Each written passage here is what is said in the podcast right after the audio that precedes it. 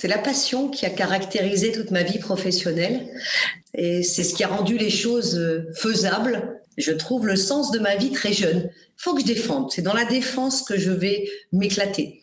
La cinquantaine, euh, c'était à fond. Euh, ça allait tellement vite que j'ai pas senti qu'il y avait un changement entre 49 et 51. Ça a continué sans prise de conscience qu'il se passait peut-être quelque chose. C'est un peu plus tard que la prise de conscience est arrivée. Je pense que quel que soit le chagrin et la, violence du choc quand on aime quelqu'un qui disparaît en quatre mois, très jeune, euh, on se dit que voilà, il faut continuer à avancer ou alors on se laisse mourir. Chaque épreuve qu'on a dans cette vie terrestre, qui n'est pas toujours facile, hein, devrait nous permettre de se recentrer sur nous et d'être la meilleure version de nous-mêmes.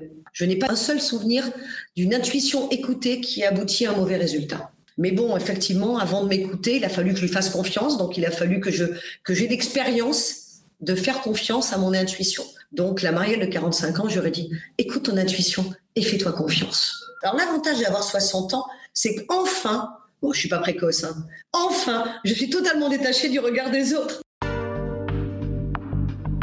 Bonjour et bienvenue dans 50 ans et toutes mes dents, le podcast de celles qui abordent et traversent la cinquantaine avec optimisme et croquent leur futur professionnel à pleines dents. Parce que la seniorité est une vraie valeur ajoutée, apprenons à la savourer et la valoriser. Je suis Karine Arnéodo, coach professionnel et booster d'impact positif des carrières féminines. Je vous emmène à la rencontre de femmes inspirantes qui croquent leur futur professionnel à pleines dents avec audace et optimisme. Je vous partage également mes recettes pour nourrir votre confiance, booster votre énergie, développer votre influence, capitaliser sur vos talents, devenir votre propre opportunité et oser avec le sourire. Comment faire de ce cap tabou une période fertile, libératrice, créatrice de transformation et génératrice d'énergie? Comment faire de la cinquantaine une aubaine professionnelle? C'est dans 50 ans et toutes mes dents, et c'est maintenant.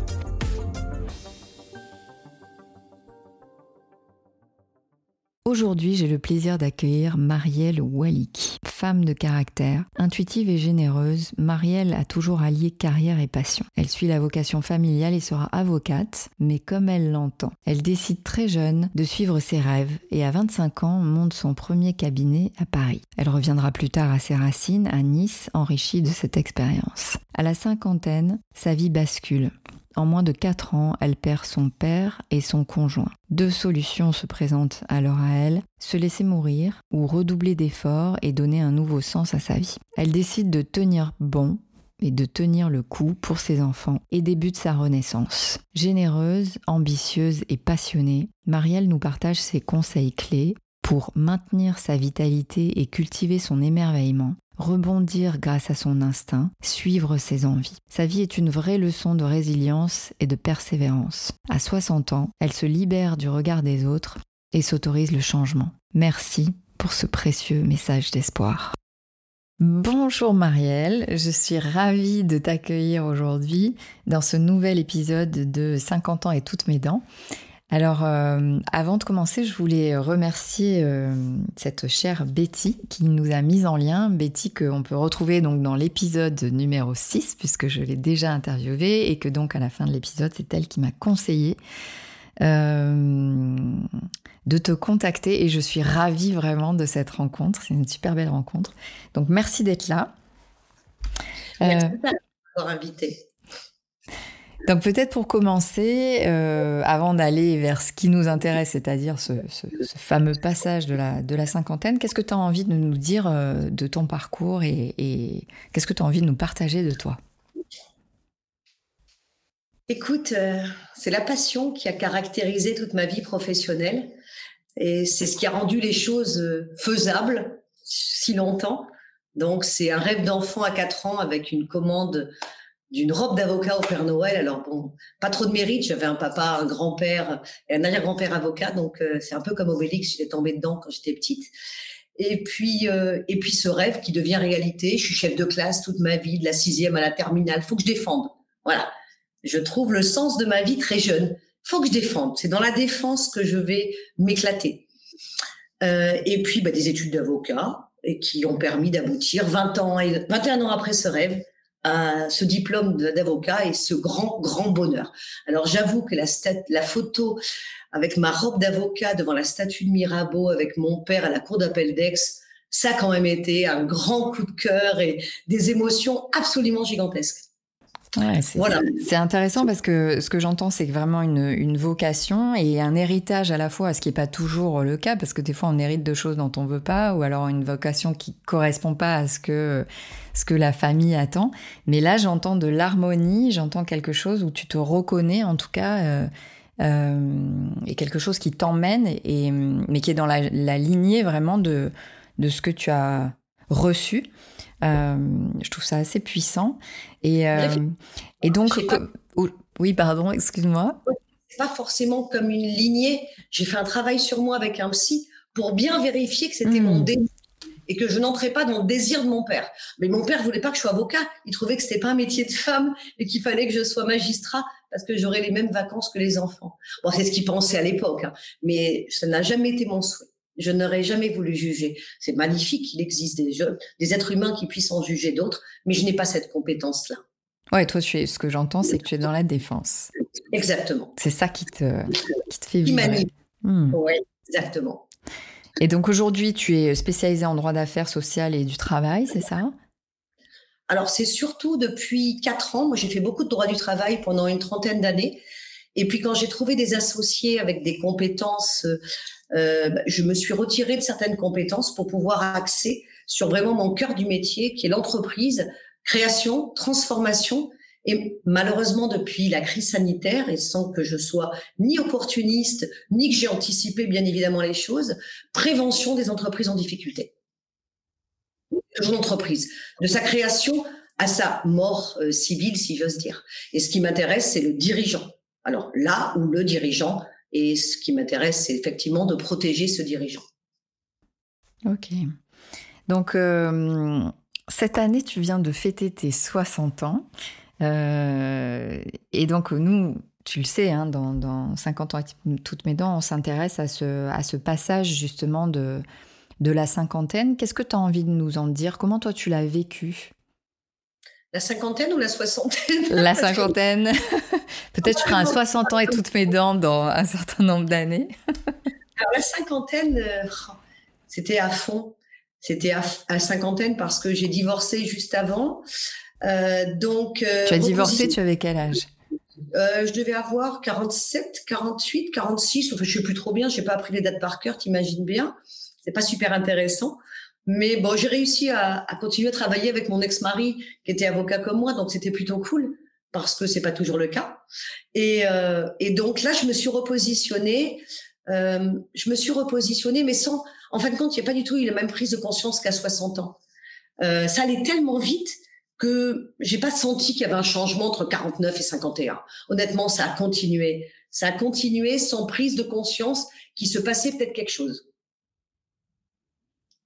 C'est un peu plus tard que la prise de conscience est arrivée. Et alors, qu'est-ce qui s'est passé un peu plus tard? Ben, je me suis aperçue, parce que moi, j'ai, ça m'arrange bien maintenant de faire plus jeune que mon âge, mais pendant des années, ça a été un inconvénient. Euh, moi, quand j'ai prêté serment à 25 ans, j'ai un client qui m'a demandé si j'avais le bac. Enfin, voilà quand même. Hein. Donc, dans le droit des affaires, une jeune femme qui est du Sud, qui monte un cabinet secondaire à Paris, ça n'a pas été d'une super simplicité immédiate, on va dire. Et donc pendant des années, j'ai un peu, euh, j'étais un peu gênée par ce côté euh, de faire plus jeune. Alors maintenant, j'avoue que j'adore, hein, forcément, forcément. Mais euh, j'avais entendu récemment que les hommes réussissaient souvent entre 35 et 45, et les femmes c'était 10 ans plus tard entre 45 et 55. Donc c'est vrai que je suis arrivée sur certains dossiers. Moi, j'ai toujours eu des TPE, des PME, des ETI et des grosses sociétés. Et c'est cette transversalité que j'aime dans les entreprises. Parce qu'en fait, j'aime les entreprises. Voilà, c'est comme ça. C'est un amour sincère et profond parce que ça crée de la richesse, ça crée de l'estime de soi, ça crée des emplois. Bon, ça prend des risques, ça travaille beaucoup, ça cogite beaucoup, ça se remet en cause tout le temps. Enfin moi, j'adore les entrepreneurs. Voilà, ça c'est vraiment. Euh, je, faisais un parallèle assez amusant et assez inhabituel. Quand j'ai été au Medef, euh, euh, je comparais un enfant qu'on emmène à Disney. Voilà, entouré d'entreprises, dans une assemblée du Medef, j'étais hyper heureuse d'être entourée de chefs d'entreprise.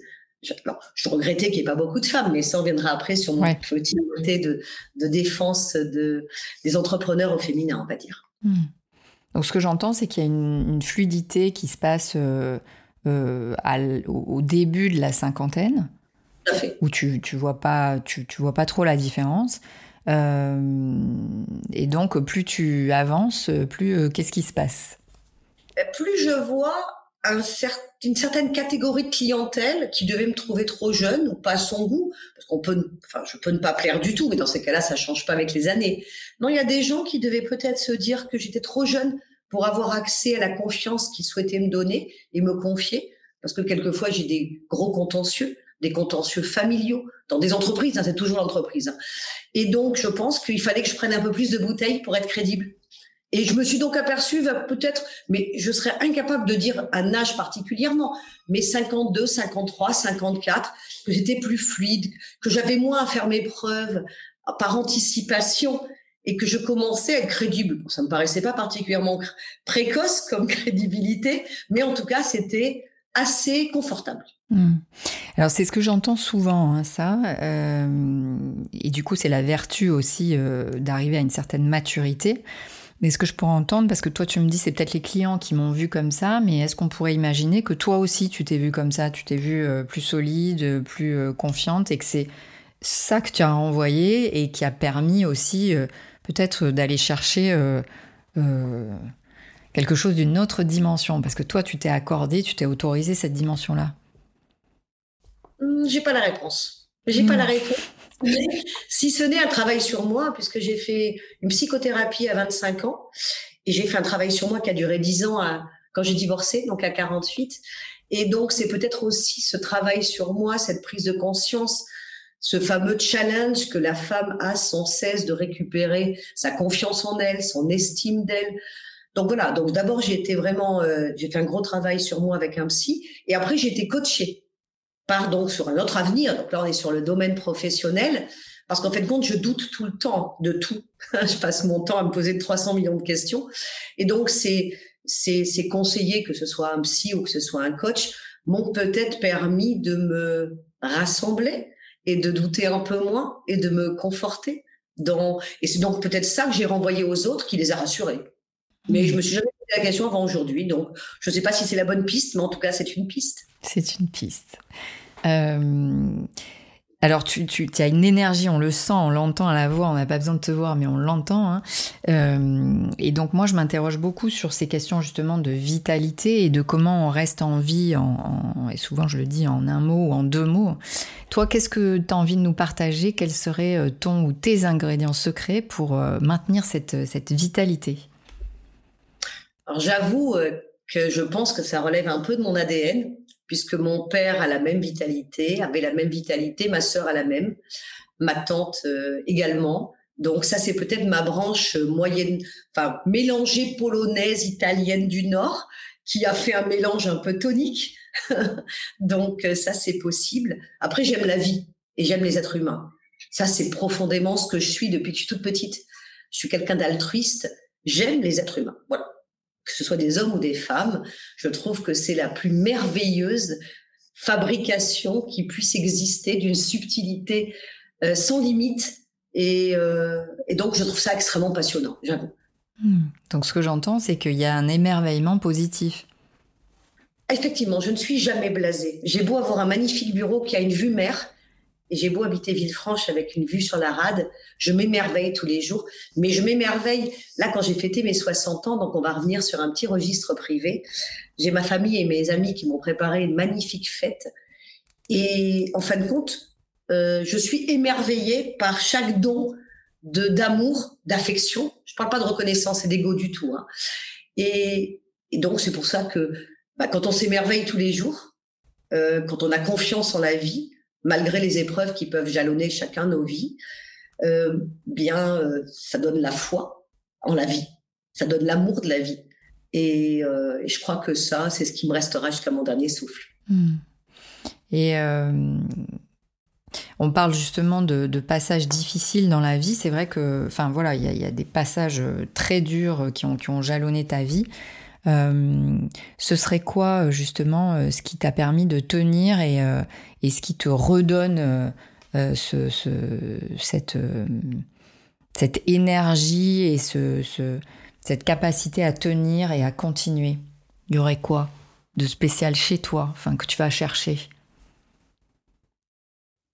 D'abord, j'ai deux enfants magnifiques et il fallait bien que je continue à avancer, même si j'avais perdu mon père et mon conjoint en moins de quatre ans.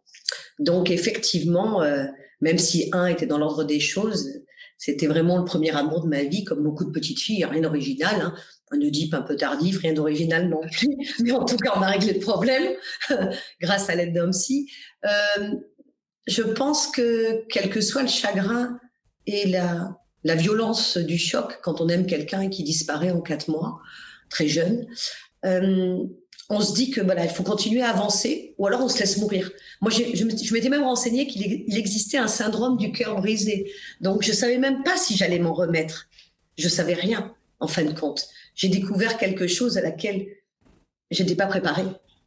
La perte de ses parents, on est quasiment préparé. La perte d'un conjoint, on est beaucoup moins préparé quand il a même pas 55 ans.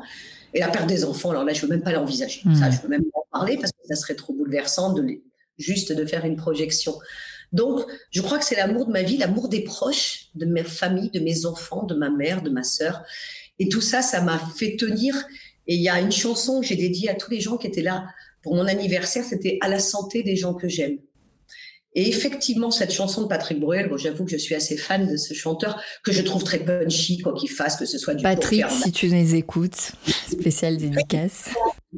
je suis sûrement pas la seule du fan club, mais j'assume. Et même si à un moment donné, il y avait un côté midinette, machin et tout, rien à faire. Alors, l'avantage d'avoir 60 ans, c'est qu'enfin, bon, je suis pas précoce, hein, Enfin, je suis totalement détachée du regard des autres, mais j'aurais pu le faire 20 ans avant, ça aurait été beaucoup plus léger.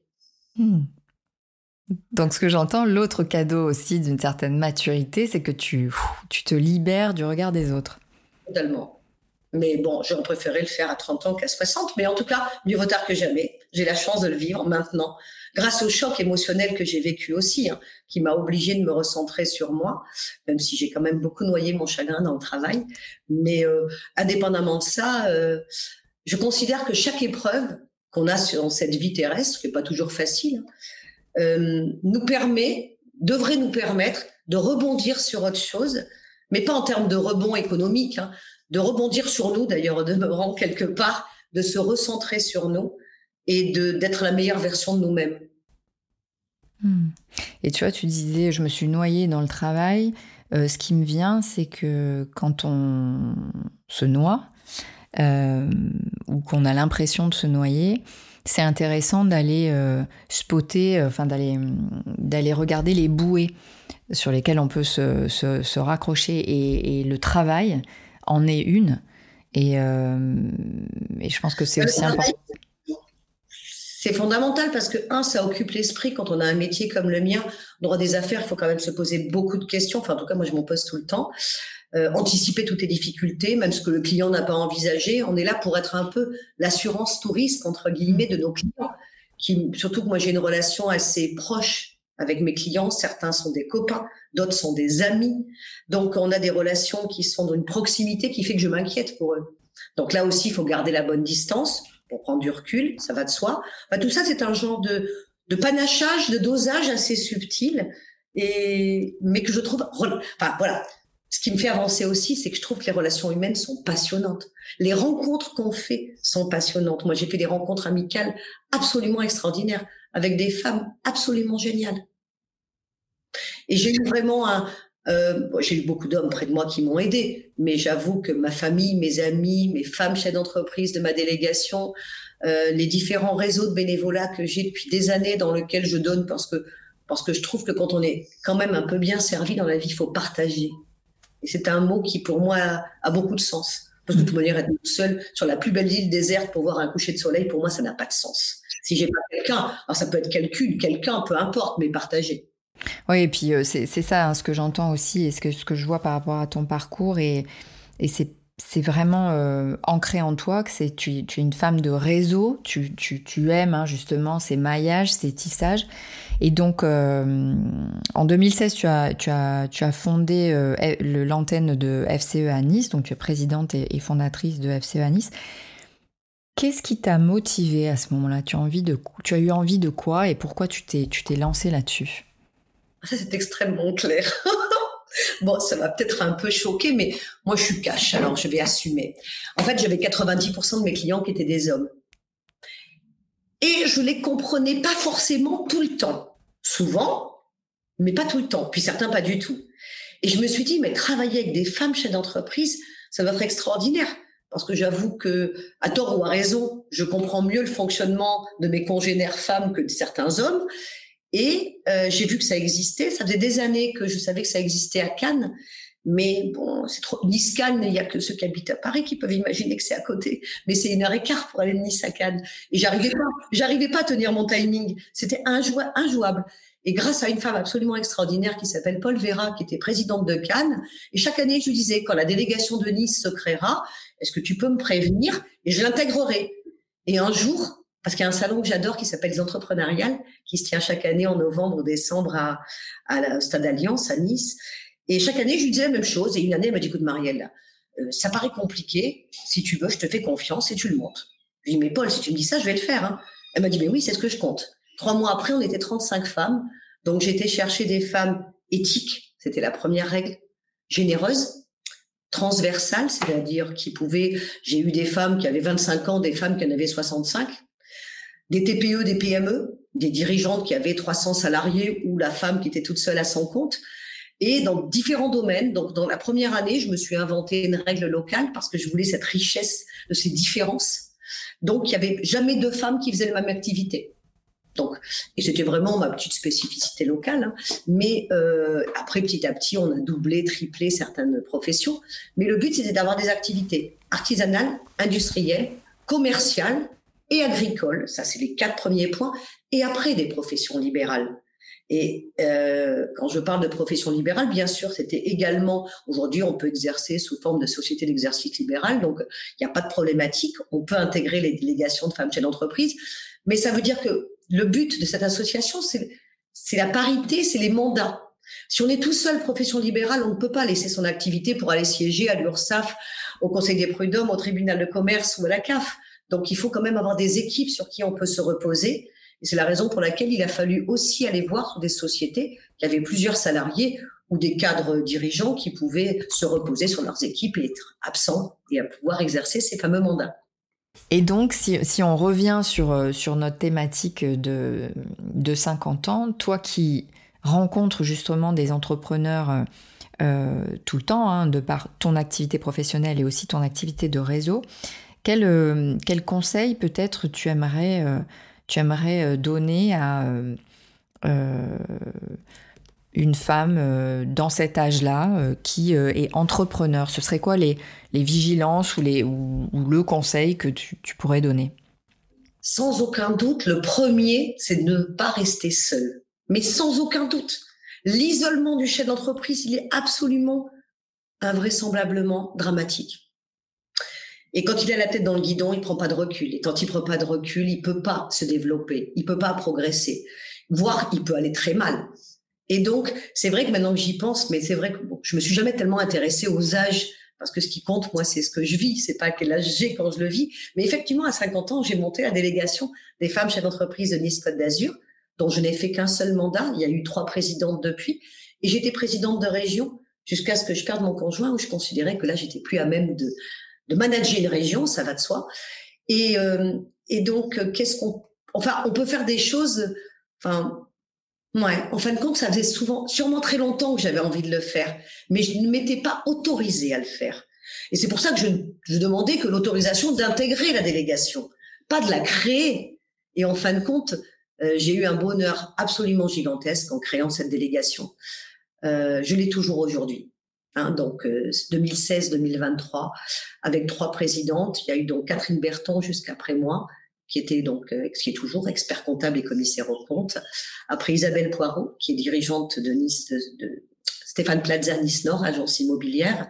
Et maintenant Anne Aubert, donc trois, enfin, c'est comme par hasard que des femmes qui n'ont fait qu'un seul mandat, qui l'ont fait souvent parce que je les ai rassurées sur le fait qu'elles avaient la compétence, la crédibilité euh, de le faire, parce que ben c'est pas évident là aussi. Alors on a des femmes qui sont extrêmement ambitieuses et qui vont aller peut-être au-delà de ce qu'on voudrait leur donner, mais la majorité des femmes que je rencontre, elles manquent tellement de confiance en elles qu'elles se disent, mais moi, elle me disait, non, mais après toi, Marielle, il n'y a personne qui va vouloir y aller. Mais bien sûr. Et puis, vous ferez différemment. Et vous ferez sûrement mieux parce que vous aurez vu toutes les erreurs de ma création. Donc, vous allez faire les choses différemment.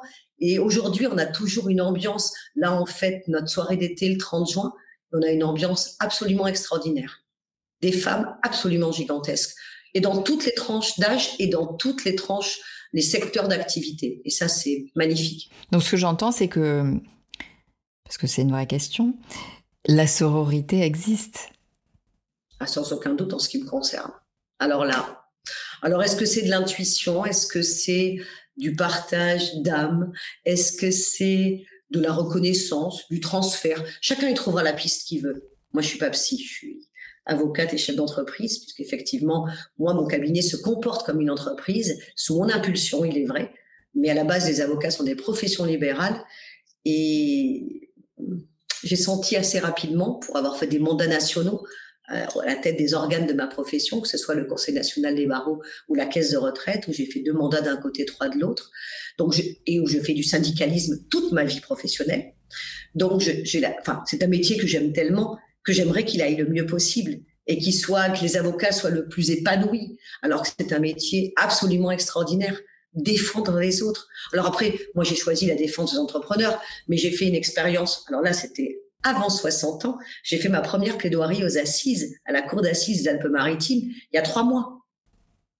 Et là, on s'aperçoit de ce que c'est la défense encore, parce que la vraie défense, comme peut l'imaginer le grand public, hein, c'est quand même le pénal. Hein, c'est là où les gens risquent de l'emprisonnement. Heureusement que la peine de mort n'existe plus, parce que ça, c'est mon positionnement. Mais en tout cas, on peut risquer 5, 10, 15, 20 ans d'emprisonnement, de privation de liberté.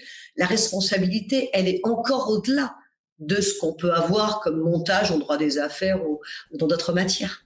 Hmm. Donc, euh, et une expérience absolument invraisemblable où dans cette cour d'assises, aucun réseau ne passe qui m'arrive jamais. Pas connecté au SMS, au MMS, au mail. Sauf maintenant, je dois le dire. oui, oui, je me suis mis en mode avion, c'est vrai, c'est vrai. Mais euh, en tout cas, j'ai vécu dans une bulle avec un, avocat de la défense qui est un grand ténor de France, un avocat pénaliste, qui a fait une somptueusement belle plaidoirie. Des, autres avocats, je connaissais personne quand je suis arrivée. J'étais jamais rentrée dans une cour d'assises quand j'étais jeune avocate pour écouter mes pères plaider, parce que j'ai toujours adoré la plaidoirie le thème de mon, de mon, de mon mémoire était la plaidoirie quel avenir. On est en 90, en 1990. Et aujourd'hui, on s'aperçoit qu'il reste plus beaucoup d'endroits où on peut plaider.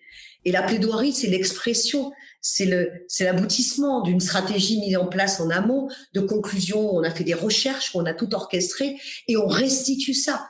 Donc, si moi on enlève la plaidoirie, euh, il me manque une grande partie de ma profession. Mais dans les domaines qui sont les miens, je continue à plaider, donc tout va bien. Hmm. Alors donc je t'avais posé euh, une question sur euh, quelles sont les, ou en tout cas une des femmes qui, qui, qui t'inspire, et donc tu m'as, tu m'as cité Marie Curie, et pourquoi? Ah, J'adore la réflexion qu'elle fait à un moment donné. On lui demande alors, Madame, ça fait quoi d'être mariée avec un génie? Et là, elle répond, demandez donc à mon mari. donc prix Nobel, enfin tout ce qu'on connaît d'elle et qui n'a rien de très original, mais c'est l'humour. C'est-à-dire qu'à l'époque, hein, on est euh, premier tiers hein, du XXe siècle, et euh, elle comprend déjà qu'il y a de l'humour à faire sur cette relation homme-femme, parce que certains de, mes confrères, l'autre jour, un de mes confrères me disait non mais moi je suis pas féministe comme vous. J'ai dit ok confrère, alors comme on est juristes tous les deux, on va parler droit. C'est quoi la définition du féminisme? Oui, alors vous savez c'est compliqué. Je dis non, c'est juste l'égalité de droit. C'est juste ça l'égalité de droit, l'égalité de rémunération. Il me dit, bah, bien sûr, alors je suis féministe. Et là, j'ai remis de l'humour. Je dis, bah, voyez, confrère, vous avez découvert une grande qualité, une caractéristique un positionnement juste sur un échange entre nous. Vous êtes un féministe qui s'ignorait pendant des années. Donc, j'ai mis un peu d'humour, d'autodérision, parce que quand il m'a dit, vous n'êtes qu'une féministe, C'était pas forcément un compliment, je l'ai bien entendu. C'est ça que la voix permet de laisser passer les émotions. Donc j'avais bien compris qu'on n'était pas forcément en, en harmonie tous les deux. Mais voilà, donc il y a plein d'idées préconçues. On a des femmes qui vont combattre les hommes, mais moi sûrement pas. Moi, je veux dire, par expérience professionnelle, 33 ans de, défense et d'échec d'entreprise, la meilleure gouvernance, c'est quand on mélange les hommes et les femmes. Je n'ai aucun doute et je ne reviendrai jamais là-dessus. Quelquefois, quand c'est gouverné que par des hommes, ça peut être excellent et par que par des femmes aussi. Hein. Mais quand on mixe les deux visions, qu'une femme et un homme, il y a même des pièces de théâtre qui s'appellent Les femmes viennent de Mars ou Les hommes de Mars, les femmes de Vénus. Mm. Alors, je suis sûre qu'on vienne de planètes différentes. En tout, en tout cas, on a des différences. Et quand on met ces différences au service de l'entreprise, au service de ses salariés, qui est la première richesse d'une entreprise, ce qu'on a peut-être oublié quelques années, maintenant, comme on n'a plus de salariés sur le marché, on commence à se dire qu'il faut les coucouner un peu too late quand même l'histoire. Mais enfin, peu importe, il vaut mieux tard que jamais. Mais en tout cas, voilà. Donc c'est cette c'est cette prise de conscience que j'essaye de transmettre euh, bah, aux femmes et aux hommes en leur disant prenez le risque d'apprendre à travailler ensemble. Il y a des entreprises où ça se fait depuis 20, 30, 40 ans. Et puis il y a des entreprises, et puis sur la côte, on a quand même peut-être. Ouais, il y a une culture peut-être particulière. Une culture un peu différente, un peu plus méditerranéenne, allons-nous dire, en restant élégante. Ouais, donc ce que j'entends, c'est mettre du, faire du avec et plutôt que du contre ou du sans. Hein. Et c'est vrai que c'est fondamentalement euh, euh, important pour, euh, et pour l'avenir aussi, parce que c'est vrai qu'en tout cas, ce que je vois des jeunes générations qui arrivent, c'est euh, il y a moins de différences que nous à l'époque, et donc c'est ça aussi qu'ils vont regarder dans les entreprises. Et donc en termes d'attraction et de rétention de talent, c'est quand même important d'envoyer des signes qu'on est euh, en parité plutôt que euh, qu'on est un peu trop old school. Donc je, ah, vrai. si je peux puisqu'on est sur la transmission, moi j'adore transmettre, j'adore partager. Et en France, on a un défaut majeur, c'est de mettre les gens en opposition. Alors, c'est les locataires et les propriétaires, les salariés, les employeurs, les jeunes, les vieux, les femmes, les hommes. Mais qu'est-ce que c'est que ça? C'est invraisemblable. On ne peut pas réussir comme ça. Et de manière, si on continue comme ça, on va aller dans le mur. Et on voit bien les tensions qui sont en train. Enfin, moi, je suis épuisée physiquement parce que je travaille énormément, mais aussi émotionnellement. Il y a des guerres dans les entreprises, dans les sociétés familiales, de partout, dans les couples qui se déchirent. Enfin, ça, on peut pas gagner à ce rythme-là. Donc, moi, je suis pour mettre enfin pour essayer en tout cas de mettre, de, reformuler, de réexprimer, de, de parce qu'on peut être maladroit, bien évidemment, moi la première, on peut être, euh, on peut paraître excessif, mais c'est c'est souvent des mal entendus. D'où l'important d'être accompagné pour mmh. moi, mmh. parce qu'un coach, un vrai coach digne de ce nom aussi, là, parce que c'est comme tous les métiers, il y a des excellentissimes et puis il y a des un peu moins bons, on va dire. Et quand ils sont excellents, ils vont permettre de reformuler, de libérer la parole. Enfin, moi j'ai vu, ça nous a fait un bien fou dans l'entreprise d'avoir un, un, coach absolument extraordinaire. Marc, coucou, petite pensée à lui parce que c'est vraiment un homme extraordinaire et il nous a fait un bien invraisemblable. Et mes associés n'étaient pas forcément convaincus au départ. Et euh, j'en ai un que j'ai quitté il y a quelque temps qui me disait Je me pose toujours la question de l'intérêt. Je lui dis Mais c'est pas grave, on n'est plus associés. Continue à te poser la question. Oui, c'est en tant qu'expert de la communication, je, confirme que ouais, les, deux, euh, les deux freins, en tout cas, à une bonne communication, c'est les non-dits, les malentendus. Et c'est vrai que exprimer, donc expression, c'est sortir la pression. Et déjà, rien que d'ouvrir le champ de ça, ça permet aussi de mieux se connaître et de mieux se comprendre et donc de mieux travailler ensemble. Euh, j'ai une question que j'aime beaucoup, c'est euh, quel est le conseil que tu donnerais à la Marielle de 45 ans? Alors, bah, je pourrais leur donner plein. Bah, choisissant un, mais tu n'es pas obligé d'en avoir qu'un d'ailleurs. Et confiance en toi. Juste confiance. En fin de compte, c'est ce que je disais récemment. C'est pas dans les écoles de commerce qu'il faudrait aller, c'est dans les écoles primaires pour aller expliquer. Moi, j'ai élevé deux garçons, donc j'ai pas élevé de petites filles, mais j'ai une, j'ai une belle fille que j'aime énormément et qui s'appelle Camille. Et le but, c'est d'essayer de transmettre à ces femmes cette confiance en elles pour éviter le syndrome de l'imposteur, pour, éviter tous ces, tous ces freins qui nous compliquent nos carrières toutes seules. Hein, c'est-à-dire sans l'intervention d'un homme ou d'une autre femme. Hein. Quelquefois, la femme est son principal frein. Parce que, mais non, je suis pas légitime, mais non, je vais pas mettre l'argent de l'héritage de la famille dans mon entreprise, et si je perds tout Ah mais non, je vais pas demander à mon mari, parce qu'on est marié sous le régime de la communauté, de signer un emprunt. Mais pendant des années, les hommes ont fait signer leur épouse ou quelquefois ont imité leur signature sans se poser le moindre état d'âme. Mais nous, oh, mon Dieu, si on arrive à ruiner toute la famille parce qu'on n'est pas bonne, non mais ça c'est plus possible. Donc là, je laisse pas passer ce genre de choses. Et donc, quand il y a un plan d'action qui est déterminé avec un plan de financement, avec des statuts, un régime juridique étudié avec des experts comptables, avocats, assureurs, et qu'on a bien monté, il n'y a aucune raison, sauf accident de la vie, d'aller dans le mur mais elles ont toujours peur. Hmm. Donc muscler sa confiance, c'est ça que j'entends. S'écouter, parce que moi j'ai mis très longtemps à écouter mon intuition. C'est dommage parce qu'elle a toujours été aussi fiable. Elle est toujours, de toute façon, une intuition, forcément, elle est, elle est, elle est vraie. C'était pas rationnel. C'était pas rationnel. Déjà, j'étais une femme, j'étais jeune, venais du sud. Enfin, en plus, j'écoutais mes intuitions. La c'était? La cata quand même. Hein.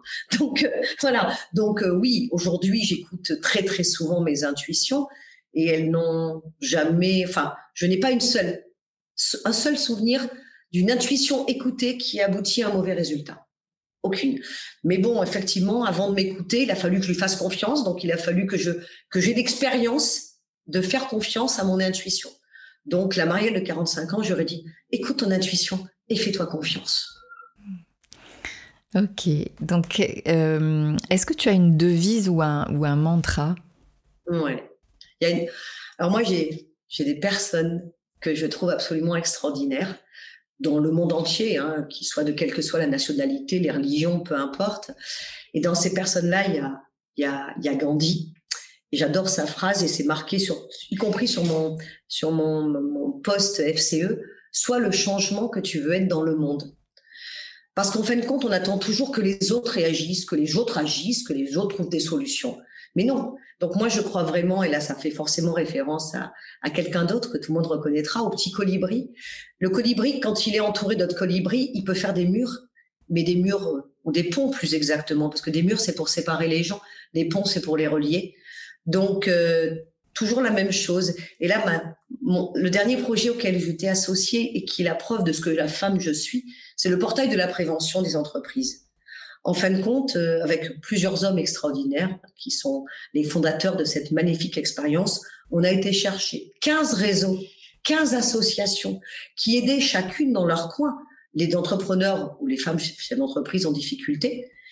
Eh bien, moi, j'ai été mettre du lien entre les 15 et on a fait une seule association qui regroupe ces 15 associations qui vont chacune pouvoir aider euh, bah, à PESA, les entrepreneurs gravement en difficulté, qui vont avoir des séances de psy, stop burnout, la clinique juridique qui peut apporter des consultations gratuites, les plateformes d'initiatives locales qui sont nos relais à la création et à la transmission des entreprises, entraide merveilleux réseau créé par, euh, par un homme absolument extraordinaire qui, qui s'appelle Laurent Tissigné, où là, le chef d'entreprise est reçu que par des chefs d'entreprise qui vont essayer d'abord de l'écouter et de le guider et de voir comment l'aider. Donc c'est tout un...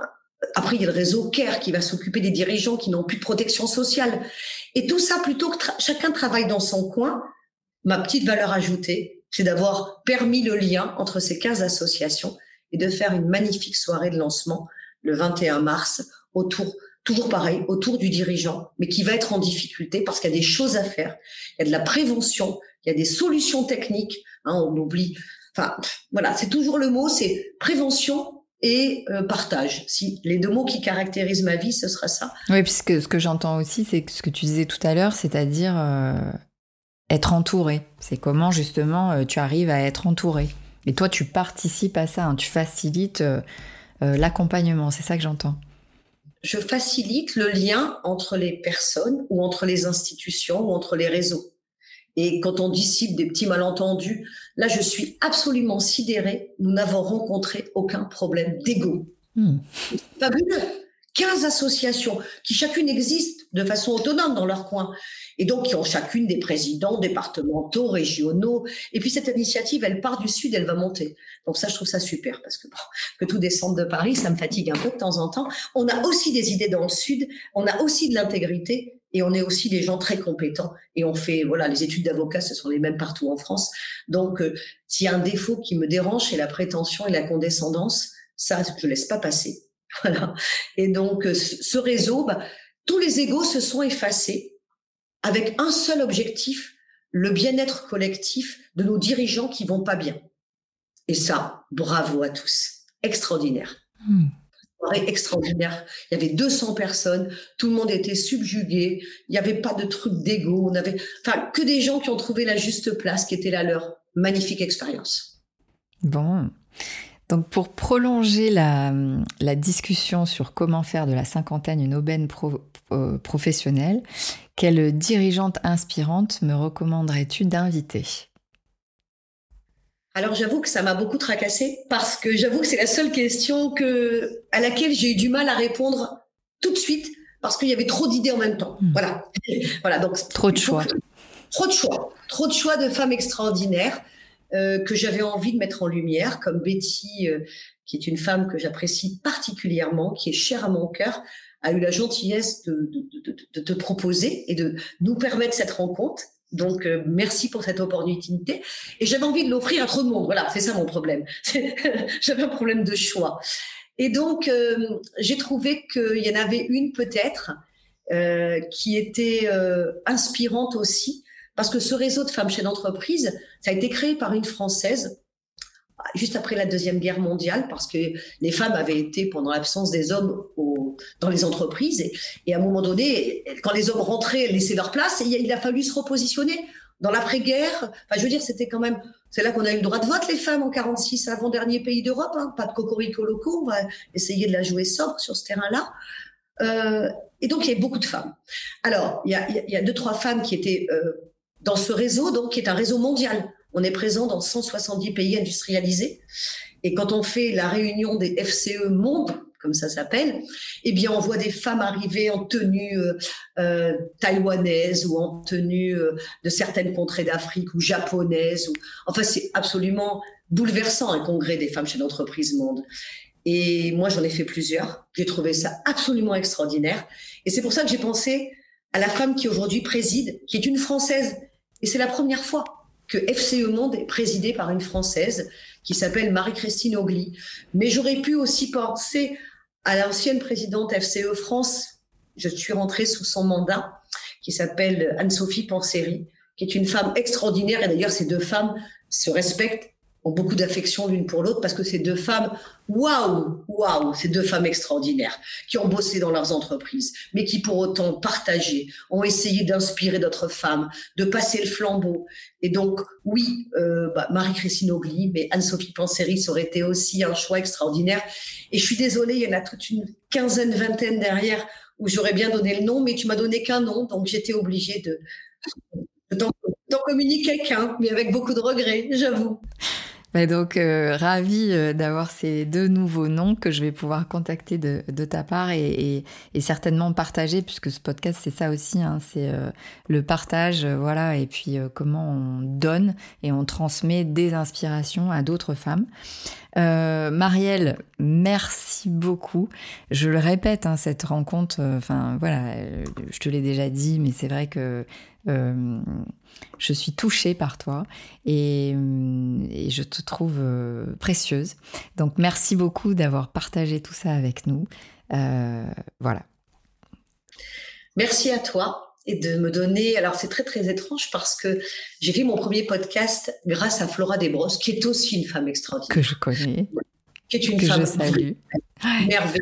Qui est un peu trop jeune pour entrer dans les 50 ans. J'attendrai un petit peu pour l'interviewer. On dit que le mérite n'attend pas le nombre des années, mais mhm. c'est une extraordinaire. Donc, mon premier podcast, je l'ai fait avec elle. J'ai beaucoup de plaisir à le faire. Et autant j'ai du mal à me voir en vidéo, en film, mais il paraît que ça arrive à tout le monde. Bon, ok. Mais en tout cas, euh, j'arrive à écouter ce que je dis. Et comme je le dis avec sincérité et intégrité, ça me dérange moins. Donc, quand tu m'as proposé ce challenge, j'ai accepté tout de suite. Hein, parce que je suis, je suis une femme dans la spontanéité, donc je vais pas te dire trois semaines avant de te dire oui ou non. Je t'ai dit oui à la seconde près. Tu étais aussi envoyée par Betty, ce qui était pour moi un gage de qualité, de reconnaissance. Et après, oui, ce coup de cœur, on l'a partagé toutes les deux. Et merci de cette expérience parce que je l'ai fait aussi parce que j'ai confiance en toi et parce que ce que tu m'as dit m'a intéressée. Et merci de cette opportunité que tu m'as donnée. Merci beaucoup, Karine. Merci. J'espère que vous avez pris autant de plaisir à écouter cet épisode de 50 ans et toutes mes dents que j'ai eu à le concocter pour vous. N'hésitez pas à nous soutenir en mettant 5